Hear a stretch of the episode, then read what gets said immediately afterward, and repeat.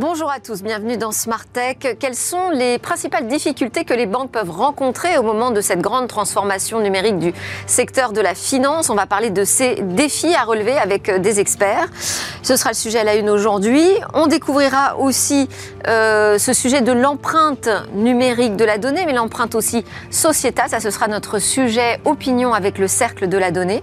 On partira euh, regarder où va le web avec euh, ce sujet de chasse au trésor, chasse au trésor pour tester l'appétence des internautes euh, quant à ces nouveaux univers virtuels. Mais d'abord, je vous propose de découvrir comment on pourrait faire de la crypto-économie un environnement euh, sûr et accessible à tous. C'est le pari que souhaite relever mon premier invité aujourd'hui dans Smart Tech.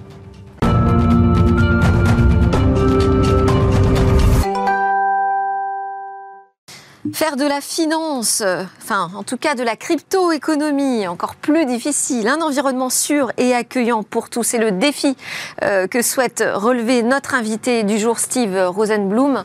Euh, sacré défi, vous avez déjà relevé ce défi, c'est-à-dire de nous convaincre que c'est possible hein, dans, dans Smartech. Avant, je voudrais présenter Laurent Darmon, qui est le fondateur, directeur général de la startup studio La Fabrique by CA. Bonjour, merci beaucoup d'être avec nous. Vous allez débattre avec euh, Sébastien Maillot-Bibé qui est euh, à distance aujourd'hui avec nous. Il reste éveillé pour euh, ce débat depuis les États-Unis. Associé en charge du pôle service financier du cabinet de conseil en stratégie, vous êtes donc deux experts de la question de la finance et de la transformation numérique du secteur. On va voir quels sont les défis à relever pour les banques en particulier face à cette révolution numérique et data. La banque de demain, à quoi ressemblera-t-elle? Finalement, c'est la question que je vous poserai. Mais d'abord, donc, euh, je reçois euh, Steve Rosenblum, donc le frère cofondateur de Pixmania, euh, donc gros succès des années 2000 que vous avez revendu puis relancé l'année dernière. Mais si vous êtes là aujourd'hui, c'est parce que vous avez envie de nous parler d'une nouvelle aventure. Vous êtes un multi-entrepreneur et là vous vous attaquez à cette question de l'investissement dans le domaine des crypto actifs, investissement euh, ô combien risqué. On a vu euh, encore récemment le marché montrer de grosses faiblesses, même des moments de panique, je dirais. Comment est-ce que vous comptez faire pour rendre cet environnement sûr et serein? Ah, c'est une très bonne question. Eh ben, on, on s'attaque à cette, à cette question principalement chez Libertify. Ok, donc Libertify, nouvelle start-up lancée euh, en février Exactement. Donc on a créé un concept qui est la ceinture de sécurité pour vos actifs euh, numériques, pour vos cryptos. Ça s'appelle la crypto seatbelt. C'est basé sur l'intelligence artificielle, sur votre profil de risque. Et notre métier, c'est que vous ayez le parcours le plus serein lorsque vous investissez. Et alors comment on fait ça? On va adapter l'exposition au risque de chacun de vos actifs dans votre portefeuille euh, à ce qui se passe sur le marché et par rapport à votre appétence à vous, au risque. Euh, et c'est le bon moment pour faire ça? Dans, cet environnement où justement tout le monde doute de, euh, la validité, enfin de la solidité en fait de, de ce marché? Oui, enfin, y a, je dirais que est-ce que l'actualité euh, est mal tombée pour, euh, pour le lancement de Libertify non, ou est-ce que vous vous dites au contraire En fait, vous avez raison. Euh, c'est pour nous, je pense que c'est un, moment fabuleux parce qu'il y a eu une année 2022 qui a été très difficile sur le marché de la crypto en général, mais les marchés financiers d'une façon plus large. Et les gens ont compris, les investisseurs ont compris que les arbres montaient pas jusqu'au ciel, quoi. Et mm. donc ça pouvait tomber. Et en fait, le marché de la crypto a baissé de 65 à 75 ce qui est énorme. Mais finalement, c'est ce qui s'est passé sur les valeurs du Nasdaq en dehors des très grosses euh, blue chips. Alors, euh, c'est vrai que maintenant, on comprend qu'il y a des risques et c'est la volatilité. En fait, ce sont les mouvements, un petit peu comme un conducteur dans sa voiture adapte son comportement à des événements imprévus et ralentit. Nous, on fait la même chose. On regarde ce que vous avez dans votre portefeuille et on ralentit. On, ne sort pas de la route, on s'arrête pas, on reste pas à la même vitesse. On dit, ben, peut-être aujourd'hui, c'est 80% investi, 20% en cash, parce que le cash, lui, ne baissera pas si le marché baisse. Et en faisant ça d'une façon extrêmement disciplinée, on est capable de casser, de réduire les biais cognitifs de l'investisseur, qui sont en fait euh, les problèmes principaux. Donc pas, vous attaquez pas à réguler le marché, ce n'est pas votre job. Et de toute façon, la volatilité, le risque, ça fait partie quand même des marchés financiers. Enfin, c'est euh, l'essence même, je dirais, du marché. Donc là, vous vous attaquez au biais cognitif de l'investisseur. Exactement. C'est basé sur des recherches euh, sur la psychologie d'investisseurs, sachant que sur les 25 dernières années, il y a eu deux prix Nobel d'économie qui sont sur les biais cognitifs. Et on a euh, dans, notre, dans notre conseil d'administration un investisseur, Olivier Siboni, qui a écrit dernièrement le livre Noise avec le prix Nobel d'économie de Daniel Kahneman. Et en fait, c'est vraiment notre, notre cheval de bataille. Euh, on ne peut pas se battre seul face au marché. Parce qu'en en fait, c'est tous les instants, on doit vérifier ce qui se passe. Et un accident est vite arrivé, il, est il arrive au moment où on ne regarde pas. Mm. Donc, en fait, comme c'est humainement impossible de pouvoir gérer d'une façon correcte son portefeuille... On prend des gens pour ça, en général. On sous-traite. On confie ça à son banquier, par exemple. Ça, c'est pour les personnes qui ont, qui ont des patrimoines significatifs. Mais nous, à partir de, de 10 euros, vous pouvez utiliser notre service. Et finalement, vous déplacez la partie qu'on appelle la gestion du risque à euh, une intelligence qui est discipliné. Et en fait, le problème de l'humain, c'est qu'il n'est pas discipliné. Donc en fait, il prend des décisions qui sont basées sur les émotions, et les émotions, souvent, sont basées sur les peurs. Le marché accélère, vous pensez avoir raté votre entrée sur le marché, vous rentrez trop tard, le marché rebaisse. Le marché baisse, vous avez peur, vous capitulez, vous sortez, et le marché rebondit. Et ça, c'est comme ça depuis la nuit des temps. Il faudrait confier votre outil à tous les investisseurs, pas, pas seulement les petits porteurs. Parce que les paniques sur les marchés, c'est un grand classique. Alors, euh, euh, c'est bien d'en parler parce qu'en réalité, on a commencé avec les cryptos parce que c'est très volatile, avec beaucoup d'émotions. Mais ce que l'on a bâti, on est en train de le finaliser pour le monde des actions. Donc à partir du mois de septembre, tout ce que l'on a dans le monde de la crypto, c'est-à-dire notre, notre solution de gestion des risques, sera disponible pour les investisseurs en actions. Alors là, vous êtes venu en plateau avec une ceinture de sécurité. Ah oui, exactement. vous voyez, moi je sors toujours. Rassurez-moi, c'est pas ça votre technologie. Non, ça c'est ça, ça c'est l'image de la technologie. C'est-à-dire que quand vous rentrez dans une voiture aujourd'hui, ça vous viendrait pas à l'esprit de ne pas mettre la ceinture, même pour faire 100 mètres. Oui, mais alors quand on ne prend pas de risque sur les marchés financiers, n'existe pas. En tant qu'investisseur, euh, au niveau rendement, c'est zéro. On est d'accord? Non, mais il y a du bon risque et du mauvais risque. Vous savez, on calcule euh, dans le monde financier la rémunération du risque. Ça, s'appelle techniquement le Sharpe ratio. En gros, est-ce que l'unité de risque que je prends est bien rémunérée ou pas? Nous, c'est notre métier. Nous, en fait, on s'assure que le risque que vous prenez est justement rémunéré et que vous ne prenez pas le risque inconsidéré qui va vous amener jusqu'à la capitulation et à faire des bêtises. Mhm. Euh, ok, vous n'avez pas répondu sur la question des, rendements. Oui. Est-ce que, est que ça, c'est quelque chose que vous ajustez? Comment vous fonctionnez pour évaluer le risque et prêt ou non à prendre l'utilisateur? Quels sont les rendements qu'on va pouvoir euh, lui offrir? Alors, c'est très simple. Lorsque vous connectez la première fois à, Libertify, qui est ou une application que vous trouvez sur les, stores ou euh, sur le web, vous, branchez, vous commencez par passer un profil de risque. Quelques questions, ces six questions, on est capable de connaître votre appétence au risque. D'accord. C'est un quiz très simple. C'est un quiz simple. En ligne, ok. Et vous avez un score de risque. À partir de ce moment-là, vous allez connecter vos sources où se trouve votre argent, des échanges, toutes les échanges qui existent, ou des portefeuilles, des wallets. Vous pouvez la connecter directement. Nous, l'argent ne vient jamais chez nous. On est simplement un petit, euh, euh, comment dire, une couche, une surcouche sur les banques, entre guillemets. D'accord. Et à partir de ce moment-là, on regarde ce que vous avez dans votre portefeuille et on observe euh, le mouvement sur le, sur le marché. Quand on détecte quelque chose d'anormal, c'est-à-dire un mouvement qui, dans la probabilité, ne devrait pas arriver, à ce moment-là, on dit il y a quelque chose qui ne va pas.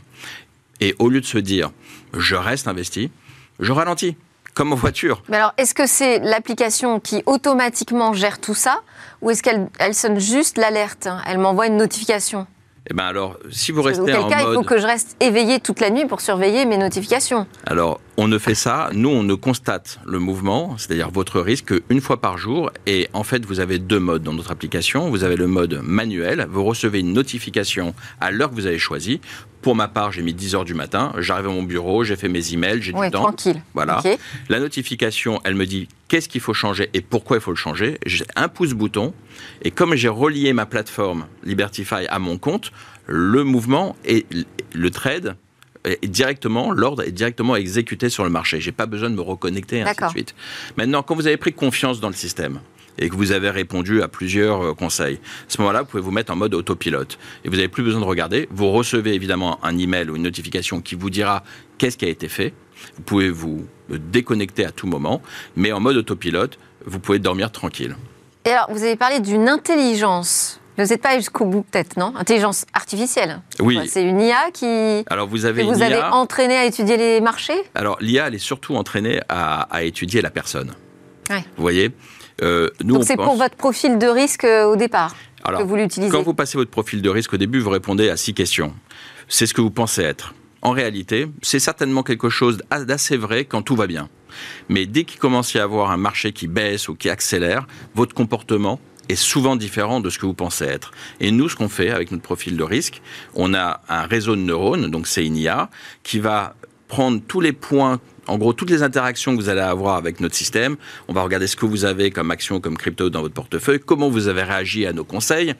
Euh, et à ce moment-là, on va dire, bah tiens, c'est bizarre il réagit pas comme il nous a dit qu'il serait en fait. Et donc on mesure l'écart entre votre déclaratif et le comportement. Et c'est là où notre IA va changer au fur et à mesure votre score de risque pour correspondre à qui vous êtes en réalité, pas à qui vous pensez être. Et c'est ça la magie, c'est que en réalité, au fur et à mesure des marchés, des saisons qui passent et peut-être à votre patrimoine, comme vous avez euh, évolué vous-même, votre maturité, vous allez changer, mais on ne peut pas se fier à un conseil, enfin, pardon, un, un formulaire auquel vous avez répondu un an, deux ans. C'est un peu juste, ouais, pour personnaliser la, réponse. Pas de conseils en investissement alors dans cette application. Non, ce sont ce qu'on appelle des conseils non discrétionnaires. Donc c'est des, des, conseils généraux, d'ordre généraux. Et euh, le, ce qui est important à retenir ici, c'est que nous, ce qu'on veut, c'est que on veut protéger le, le petit porteur. Parce que si on réfléchit, la gestion du risque, ce qu'on appelle le risk management, c'est l'apanage des grands groupes, des grandes banques, des grands euh, fonds d'investissement. Tout le monde a ça lorsqu'on est des professionnels de la finance. Mm. Le petit particulier à qui on a vendu des produits, lui, il est perdu, il est seul. Donc ce qu'on a fait, on lui a mis une technologie d'avant-garde dans sa poche et il est capable d'être sa propre Et c'est une appli payante alors quand même. Alors vous avez, c'est une appli payante qui démarre à 99 centimes par mois pour les personnes qui ont moins de 500 euros à, monitorer, à surveiller. Et euh, ça monte 4,99, 9,99. Moi, c'est des petits montants, mais c'est surtout une énorme tranquillité d'esprit. Ouais. Bah, c'est un, vous appelez ça un banquier digital finalement. Hein. Euh, c'est en tout cas une partie de son travail, là, encore une fois, qui est euh, disruptée par une application. Et c'est notre sujet du Tech Talk aujourd'hui. Vous restez avec nous, Steve Rosenblum de Libertify.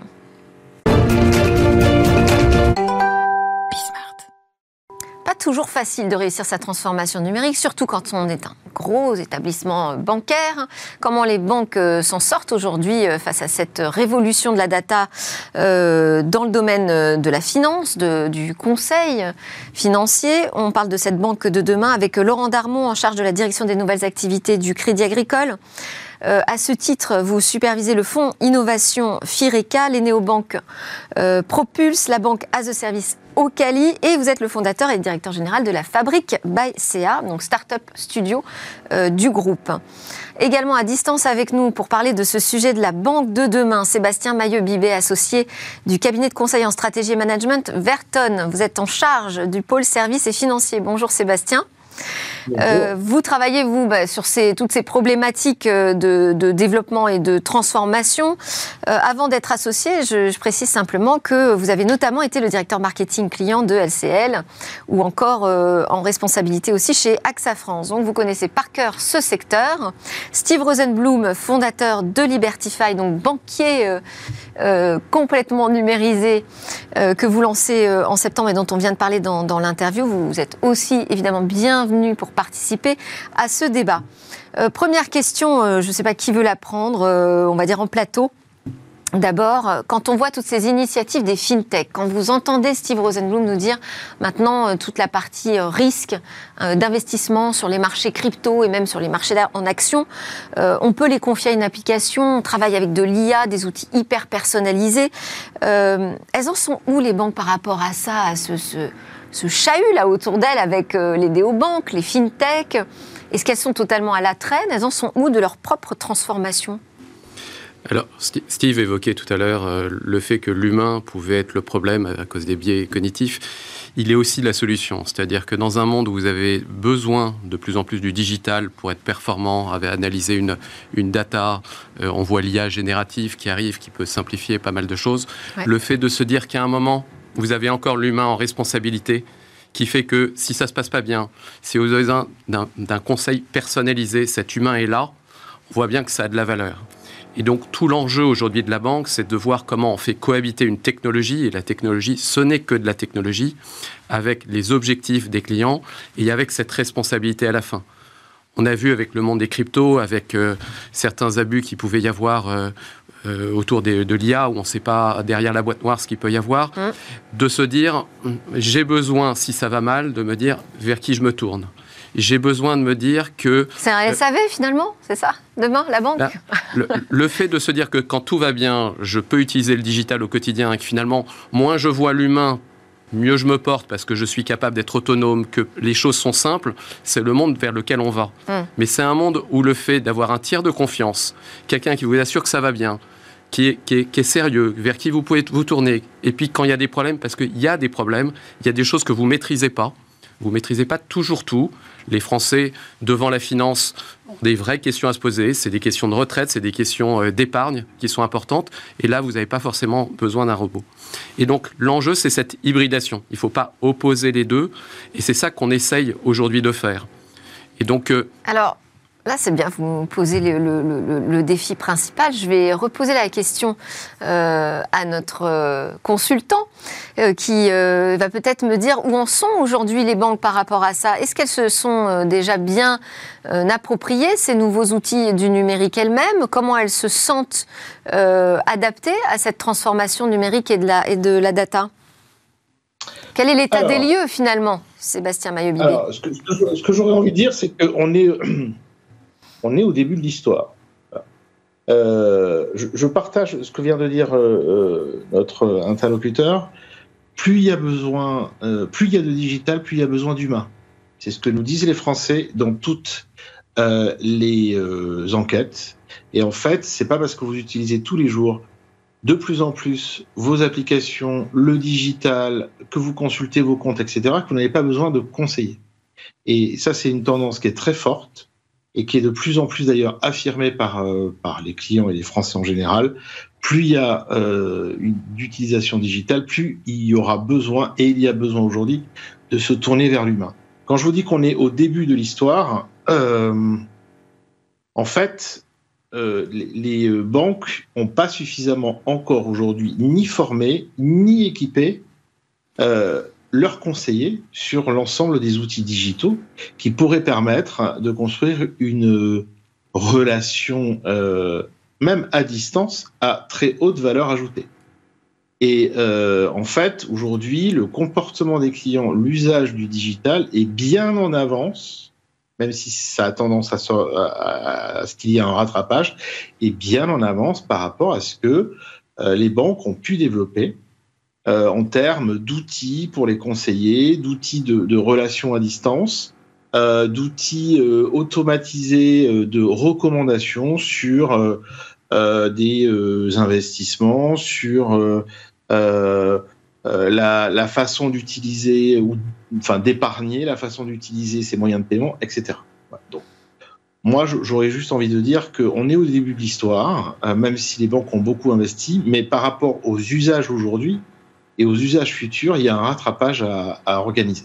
Ouais, C'est-à-dire aussi mettre euh, entre les mains des conseillers ces outils que euh, tout le monde utilise. Une réaction, Steve? Oui, et je souhaiterais euh, affirmer le fait que l'humain est nécessaire.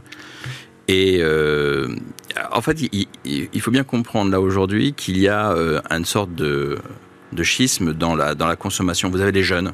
Les jeunes n'iront plus dans les banques vous regardez autour de vous, 15 ans, 16 ans, 17 ans, 18 ans. Ça, ça pose la question de l'agence ils physique. Ils, ont, ils vont pas pousser. Il, faut vraiment se projeter dans 10 ans, dans 15 ans, quand ils auront des, des, postes euh, un peu plus importants. C'est une consommation qui change. Donc cette tranche de la population, on peut pas lui parler de la même façon à qui, euh, dont on nous parle à nous ou à nos parents.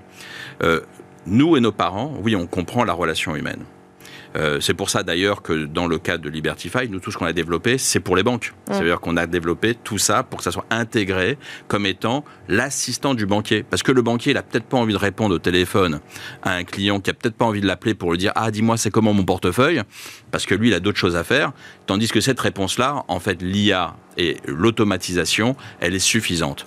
Donc il y a vraiment cette hybridation aujourd'hui sur la transition de la banque d'hier, ok, vers la banque de demain, qui aujourd'hui euh, sera une banque pour les jeunes. Et que veulent les jeunes? Bah, si on regarde leur consommation, c'est 100% On le voit avec, euh, avec, les néobanques. Alors les banques ont elles-mêmes créé leurs néobanques ou racheté des néobanques, donc euh, s'approprient ces, ces, nouveaux usages. En matière d'outils, ce que, ce que disait Sébastien et ce que dit Steve aussi, en matière d'outils à mettre entre les mains des, des conseillers, euh, c'est par les startups que ça passe? Il faut euh, avoir recours aux, aux startups pour ça? Alors pas forcément. Si je prends un exemple de, l'hybridation qui est sous-jacente à notre discours. Aujourd'hui, le conseiller, par exemple, il peut être aidé par l'intelligence artificielle pour gérer les centaines de mails qu'il va recevoir. Et, et, la question n'est pas, c'est une machine qui répond. C'est pour trier par rapport à l'importance, pour lui amener une information contextuelle qui va lui permettre de prendre la décision et de répondre rapidement. Peut-être demain de l'aider à rédiger une réponse rapide, mais supervisée par l'humain. On voit bien que là, la technologie vient aider mais elle vient vraiment en complément et elle intervient en amont, pendant et après. Mais vous faites euh, appel à, à, qui À quel genre d'acteurs, justement, pour vous apporter ces, ces, outils? À des grandes ESN euh, traditionnelles À des petites startups Vous avez monté le, startup studio de la Fabrique Bacea. Est-ce qu'à l'intérieur, ce sont des startups qui peuvent vous aider à progresser sur ces outils? Alors les deux, je pense qu'il y a beaucoup de cerveaux en France euh, très pertinents. Il y en a dans les, dans fintechs, il y en a euh, aujourd'hui dans les banques aussi. Et donc euh, on a tiré profit de ce constat-là pour créer un startup studio dont le but est justement de se dire sur ces nouveaux enjeux, sur ces nouveaux usages, et on parle beaucoup de technologie, mais je crois qu'il faut revenir aux usages. Ouais. Et on voit qu'aujourd'hui la société évolue et on a besoin de, de choses que la banque doit faire qu'elle ne faisait pas avant. Par exemple, l'économie de l'usage arrive. Et donc, avant, on achetait un bien. Maintenant, on va peut-être le louer. On va louer un téléphone. On va louer peut-être de la puriculture. On va louer des meubles parce qu'on a un jeune qui s'installe pour ses, ses études. Ouais. Et donc, on a créé Sline, par exemple, qui est comment je permets à tous les commerçants de passer à l'économie de l'usage en disant, ben, je vais avoir des parcours sur mon site internet qui me permettent de proposer la location. Pourquoi la banque? C'est une application? Qu'est-ce que c'est? Alors c'est un service pour les e-commerçants dont le but est justement de se dire comment j'aide le commerçant à passer à cette économie. Donc on va lui construire des parcours, on va permettre d'avoir une orchestration de tous les services dont il va avoir besoin, et puis de gérer un SAV qui ne gérait pas d'habitude. Et là où la banque devient pertinente, parce qu'on pourrait se demander mais pourquoi la banque vient là, c'est que finalement, avant vous achetiez un bien et vous aviez besoin éventuellement de le financer à crédit, vous aviez besoin de l'assurer, c'était les métiers de la banque. Dans l'économie de l'usage, il faut redéfinir le rôle de la banque. Il y a toujours besoin d'acheter un bien, il est payé d'une certaine façon dans le temps par le consommateur final qui va le louer, mais il y a besoin de le financer, il y a besoin de l'assurer aussi. Ouais. Et donc la banque doit s'adapter pour rentrer dans ces nouveaux parcours de vie. De la même façon, aujourd'hui, on voit avec la facture électronique du côté des entreprises qui arrivent que les entreprises vont devoir se digitaliser. Les grandes, elles sont déjà digitalisées, mais les petites, elles sont encore au papier. On voit la boîte à chaussures où on met encore ces factures quand on les reçoit, avec le risque de payer deux fois, le risque des retards, les tâches qui prennent le week-end. Comment on digitalise ça et comment on fait que on et paye ça à la fait fin. partie du métier de la banque. Eh ben, il faut payer à la fin une facture. Ouais. Et finalement, est-ce que vous voulez avoir d'un côté la gestion et de l'autre côté aller dans votre banque pour payer et rapprocher tout ça? Alors vous pourriez dans votre outil faire les deux en même temps. Et on voit bien que la banque commence à sortir de la banque. Ce sont des produits financiers. Quand vous utilisez Uber euh, aujourd'hui, Donc, vous nous dites, c'est pas de la diversification, c'est vraiment une redéfinition du métier de la banque. Oui, vous parliez tout à l'heure euh, de néobanque. euh, Donc, on a créé euh, la plateforme Blanc, qui est une banque digitale, justement, où l'humain est quand même là si vous avez un problème, vous avez Ouais. un service. Mais il n'est pas mis devant. C'est-à-dire que le but, c'est de se dire, c'est suffisamment simple pour qu'en fait, l'humain, vous ne le voyez pas. C'est la promesse. Dans ce genre d'approche, on peut redéfinir complètement comment l'extra-financier et l'économie réelle vient dans la banque. Finalement, quand vous regardez une banque, c'est des débits, des crédits, c'est la comptabilité, c'est comme ça, c'est mes encaissements, mes sorties. Et en fait, l'économie réelle, c'est aussi mes débits et mes crédits. Comment je rentre mes factures liées à mon compte Comment je vais déclarer à l'URSSAF ce que je dois, simplement en constatant combien j'ai encaissé de mes clients Et finalement, vous apercevez que la banque, elle est au centre de la vie et elle permet d'aller beaucoup plus loin en simplifiant la vie des gens.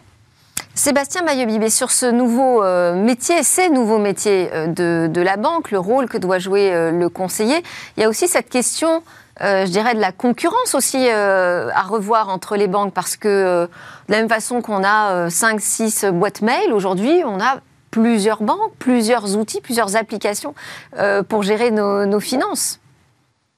Alors, c'est d'ailleurs un, des grands défis aujourd'hui euh, qui s'adresse à toutes les banques, c'est que c'est de plus en plus facile d'ouvrir un compte, de souscrire un crédit ou de souscrire un compte d'épargne ou une assurance vie euh, en dehors de sa propre banque. Et il y a un phénomène euh, qui est de plus en plus fort sur le marché, c'est qu'on est passé de la multibancarisation, j'ai plusieurs banques, à j'ai une seule banque ou deux, mais j'ai plusieurs partenaires financiers. Je peux souscrire un crédit euh, chez Sofinco, chez CTLM, etc. Je peux placer euh, de l'argent euh, dans une fintech. Je peux souscrire une assurance vie dans une autre banque ou chez un assureur.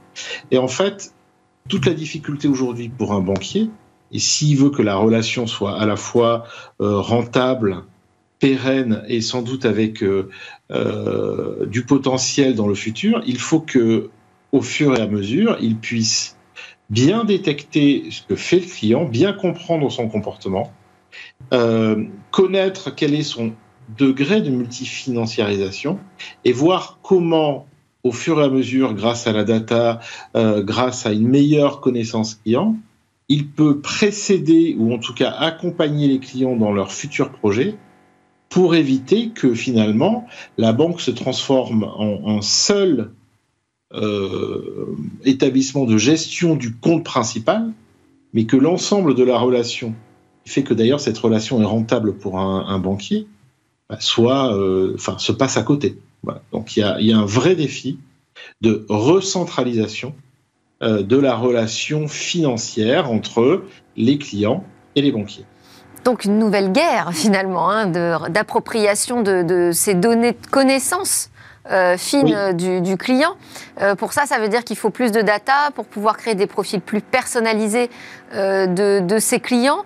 On en est où, là, aujourd'hui, d'utilisation de la data par la banque pour connaître le client qu'il a en face de lui, qu'elle a en face de lui? Alors, il y a une particularité quand même en Europe et en France, c'est que c'est quand même hyper réglementé. Mais vous pourriez aller dans les pays du Golfe, euh, par exemple, où en fait, euh, comme il n'y a pas de réglementation sur l'usage de la donnée, ils sont capables de euh, vous, dire s'ils peuvent vous prêter de l'argent pour acheter un appartement, parce qu'en fait, ils analysent l'ensemble de votre vie à travers les réseaux sociaux, vos comportements d'achat par Amazon, etc. Ce qui a un gros partage de données, et donc ils arrivent à, à vous scorer. Aujourd'hui, en Europe et en France, ce sont des choses qui ne sont pas spécialement possibles mais il y a quand même beaucoup de possibilités pour les banques pour beaucoup mieux euh, exploiter les datas qui sont déjà euh, dans leurs propres mains. Même si la data appartient aux clients, euh, les banques peuvent beaucoup mieux utiliser les datas qu'elles ont entre les mains pour mieux personnaliser la relation. Et aujourd'hui, euh, on a encore des modèles de segmentation qui sont très classiques par rapport à ce que l'on détient, par rapport aux analyses des flux, etc. Alors que déjà, par l'analyse euh, de vos dépenses de carte bancaire, par l'analyse euh, de vos comportements sur le digital avec les applis, etc., par l'analyse de ce que vous détenez ou pas, en allant plus loin, vous pouvez beaucoup mieux personnaliser les approches euh, relationnel qu'une banque pourrait mettre en œuvre. Ça, c'est la première chose. Et la, deuxième chose qu'il faut retenir, c'est que le métier du conseiller euh, doit changer euh, parce que si vous voulez recentraliser la relation, il va falloir que le conseiller soit beaucoup plus proactif et quelque part sorte de son agence et n'attende pas que le client vienne vers lui. Alors on a une étude d'un cabinet de conseil, je, cite un autre cabinet de conseil, désolé Sébastien, MC2I avec l'Institut d'études Becoming sur l'évolution justement des, usages et, des attentes des clients bancaires qui est sorti en janvier 2022, donc ça date un peu, mais enfin je pense que les choses n'ont pas tellement changé dans l'autre sens. Déjà on nous disait que 68% euh, des clients pensaient que l'IA, l'intelligence artificielle, allait remplacer le conseiller pour les opérations courantes. Ça veut dire vraiment le métier du conseiller, il y a le métier de la banque, mais le métier du conseiller, il est très très mis au défi de, changer euh, vite, rapidement là. Je pense qu'il y a un vrai défi aujourd'hui qui est de mettre la valeur là où elle est utile. Et donc, euh, il y a des endroits où finalement... Ah, mais si on a des IA aujourd'hui qui savent faire, qui savent nous alerter, quand il faut investir, désinvestir... Vous avez raison. Il faut, elle est où la valeur Il faut utiliser l'IA, il faut utiliser la data là où elle permet de personnaliser, de simplifier la vie. Finalement, euh, le soir, peut-être quand vous avez fini votre journée, votre agence est finie, il y a des choses que vous voulez faire. Et donc, euh, il faut que ça soit simple à faire. Et là, on voit bien qu'être guidé, être accompagné, avoir une interface personnalisée qui s'adapte vraiment à qui je suis et mes derniers usages, c'est utile. Et la data, elle va permettre de personnaliser les interfaces qu'on a en face. Elle va permettre que quand je commence un process, finalement, l'interface s'adapte euh, progressivement à ce que je suis en train de faire. Elle anticipe un peu pour me simplifier la vie. Et, et en même temps, j'ai besoin que mon conseiller monte en compétences parce qu'il a de plus en plus de choses à faire. Le monde se complexifie, il a lui aussi plus de data et il est encore plus attendu qu'avant justement parce qu'on est dans un monde un peu plus complexe. Aujourd'hui, on veut faire du financement, on veut épargner, on parle beaucoup des retraites. Toutes ces questions-là, ça fait que dans un monde où ça bouge beaucoup, on a parlé de volatilité avec Steve tout à l'heure, on parle de crypto, il faut que le conseiller arrive à maîtriser cet environnement qui est celui de son client à la fin. Et donc s'il n'est pas aidé par la technologie, il n'y arrivera pas. Donc on voit que la technologie, c'est la réponse au sujet. Il a un rôle d'inclusion numérique aussi, parce que y a, toute la population française n'est pas forcément à l'aise avec ces nouveaux outils du numérique. Donc il faut quand même garder aussi aux conseillers cette place importante de repère, de guide, d'accompagnant presque hein, dans, la transformation. Vous avez raison, et dans l'inclusion, il y a aussi la question du prix. Et aujourd'hui, la technologie permet de simplifier des choses pour proposer à bas coût, par exemple, Crédit Agricole à 2 euros, vous avez un compte, une carte, une agence, un conseiller. Tout ça à 2 euros. Dans le monde d'avant, je ne suis pas sûr que ça aurait été possible. Dans un monde digital, tout d'un coup, ça devient accessible parce que, en fait, quand vous avez des besoins simples, il y a beaucoup de choses que vous faites tout seul. Mais vous avez quand même le conseiller à la fin si vous avez besoin. Alors, dans le domaine de la banque, je pense qu'on a les moyens quand même de réussir cette transformation numérique, mais il reste la question justement de l'humain. Comment on accompagne aussi cette transformation euh, en interne? C'est par la formation. Sans doute euh, le plus gros défi. Et on commence à voir notamment, nous, Crédit Agricole fait des formations en utilisant de plus en plus l'IA pour être plus immersif, plus dans des situations réelles.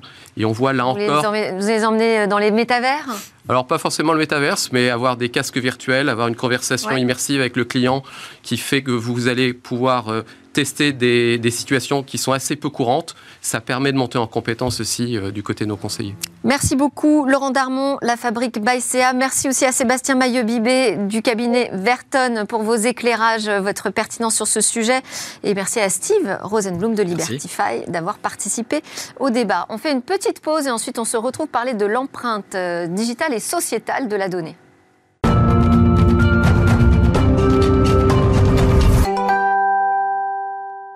Deuxième partie de Smart Tech, votre émission quotidienne sur le numérique, l'innovation, les technologies. On va parler du monde de la donnée, ce monde de la donnée qui produit énormément de euh, pollution, pollution euh, pour la planète, mais pollution aussi sociétale, va nous expliquer euh, notre invité Jean Martineau. Jean Martineau, membre du bureau du Cercle de la Donnée, vice-président en charge des Jeudis de la Donnée. Bonjour Jean. Je vous présente euh, les personnes qui sont avec nous en plateau. Laurent Darmon, directeur général Startup Studio, La Fabrique by CA et Steve Rosenblum, fondateur de Libertify, qui euh, nous ont parlé de la finance et de ce monde qui bouge beaucoup. Euh, on va s'intéresser donc maintenant au monde de la donnée, plus précisément à son empreinte. Peut-être d'abord rappeler le contexte de l'étude qu'on a déjà évoquée ici dans Smartech, hein, du Cercle de la donnée, qui est réalisé en partenariat avec un autre think tank, l'Agora 41. Quel est le contexte de cette étude que vous menez sur l'empreinte de la donnée? Eh bien, bonjour à tous, bonjour Delphine, merci de me recevoir. Je suis ravi de partager ce moment avec vous. Et oui, le groupe de travail que j'ai la chance de présider est l'union de membres de deux think tanks et rassemble une vingtaine de professionnels d'horizons très divers. Et ce groupe réfléchit, comme vous venez de le dire, à l'empreinte de la donnée sur notre planète et sur nos vies. Alors, dans les épisodes précédents, Mathieu Bourgeois a pu nous parler de données naturelles et de la formidable alchimie qui les entoure, de la création à la mort de ces données naturelles. Il a ensuite évoqué l'apparition et l'accroissement de la donnée artificielle, cette fois-ci, et des singularités de ce nouveau type de données. La donnée artificielle, par exemple, se multiplie très facilement et n'a pas été pensée initialement pour être détruite comme sa sœur jumelle, la donnée naturelle. Et avec l'essor du numérique, l'empreinte n'est plus du tout marginale. On parle désormais de milliards d'objets connectés, de milliards d'individus qui produisent des données artificielles et qui en consomment à chaque instant. Pour cela, un réseau planétaire très dense a été mis en place et connecte tous ces internautes. Alors, fort de ces définitions et de cet historique, le groupe de travail a eu besoin de s'appuyer sur une méthodologie et des outils pour poser les bases de sa réflexion, établir des constats et bien sûr proposer des solutions. Et chance, nous avons plus que des outils à notre disposition, mais bien des sciences qui sont là pour nous aider. Alors pourquoi des sciences? Parce qu'il y en a deux que j'aimerais évoquer avec vous. Alors j'imagine que si vous évoquez des sciences en particulier, il doit au moins y avoir celle de l'écologie. Vous avez parfaitement raison. Euh, l'écologie, c'est une science née il y a à peu près 150 ans. Et attention, hein, on ne parle pas ici de, l'écologie euh, plus récente au sens politique, mais bien de la science appliquée, la science du vivant, de son habitat et des ressources nécessaires à la vie. Elle s'attache à décrire les interactions interespèces, par exemple l'équilibre proie-prédateur, et leur rapport avec les ressources. Les ressources, ça peut être l'eau, l'air, les minéraux, les végétaux, etc. Alors, nouvelle singularité pour notre étude, hein. souvent on parle de niche écologique et on étudie classiquement euh, un étang, une forêt par exemple, bref, un lieu de taille réduite et délimité, mais pour notre étude, la réflexion elle est nécessairement planétaire par le réseau mondial, on l'a dit, mais aussi par les matières premières nécessaires à ces produits de haute technologie que sont les objets numériques, des métaux, des terres rares dispersés sur la planète, acheminés en des lieux pour être assemblés puis redistribués à nouveau partout autour du globe. Alors une fois qu'on a dit cela, à quoi s'intéresse-t-on pour suivre l'empreinte de la donnée? Eh bien, pour ne pas perdre le fil, on utilise une méthode classique qui est l'analyse du cycle de vie. Alors, il serait trop long de tout citer ici, hein, et je vous invite tous à lire euh, évidemment l'étude à paraître, mais nous pouvons citer quand même deux exemples pour illustrer très clairement l'importance de l'empreinte et, sa croissance. Alors, premièrement, très basiquement, hein, la donnée elle a un poids qui se mesure en octets, et comme tout poids, elle exerce une pression au sens littéral alors, c'était des cartes perforées, des disquettes, hein, mais aujourd'hui, ce sont des disques durs. Et évidemment, on pense tout de suite au data center. Et quand on essaye de faire passer la donnée pour une jolie petite goutte d'eau en suspension dans un nuage tout blanc qu'on appelle le cloud, on est en réalité dans le bâtiment. Et le bâtiment, le gros œuvre, hein, sur des hectares. Et chacun sait l'impact sur le vivant par son emprise au sol, son besoin en eau, en électricité nécessaire, que ce soit à la construction ou lors de son usage, qui est permanent jour et nuit. Voilà, déjà un, premier exemple. Le second point pour illustrer encore davantage, c'est que la donnée, n'est pas intéressante quand elle est statique dans son support de stockage, mais bien en mouvement partout autour du globe dans des algorithmes. Et nous pouvons dire là encore que le mix énergétique français est bon, hein, donc on peut y aller avec la donnée, mais c'est méconnaître le chemin physique de nos données. Hein. Euh, pour illustrer, TikTok n'est pas en France, WhatsApp non plus, et les serveurs et les serveurs de, sauvegarde sont à des milliers de kilomètres, parfois même en, Laponie, donc elles ont transité par la Chine ou par les États-Unis, elles remontent. Donc l'empreinte ici aussi, elle est colossale sur des milliers de kilomètres. C'est une empreinte qui pèse à nouveau sur le vivant, sur les ressources abiotiques et qui participe à l'augmentation des concentrations de gaz à effet de serre en consommant de l'énergie.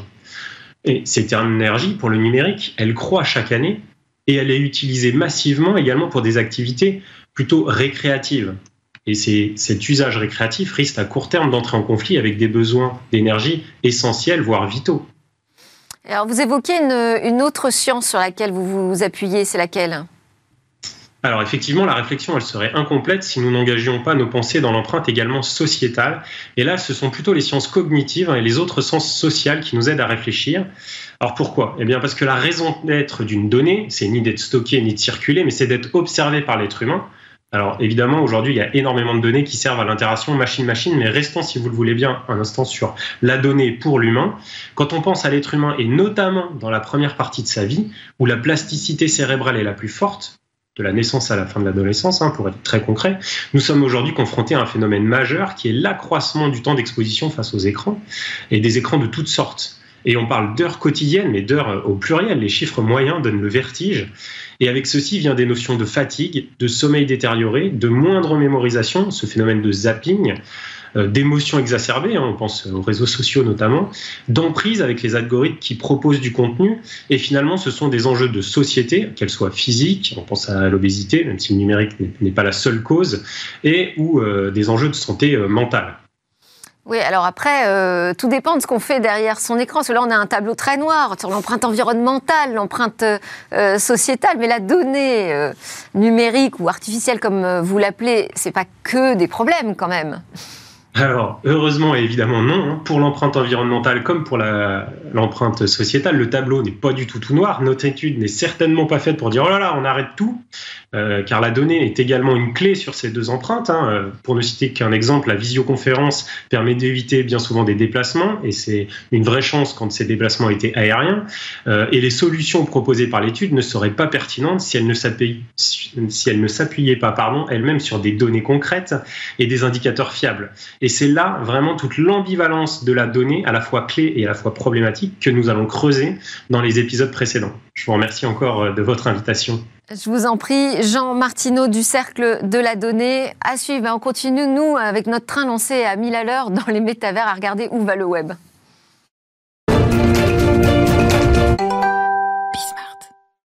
Alors là, dans cette séquence, on va s'intéresser à Vivendi, qui croit au métavers, en tout cas qui veut le tester à travers une chasse au trésor. Vivendi continue d'explorer le métavers. Le groupe spécialisé dans les médias et la communication lance sa première expérience immersive et il a choisi pour ça la plateforme The Sandbox. Vivendi y est propriétaire d'un terrain depuis plus d'un an déjà.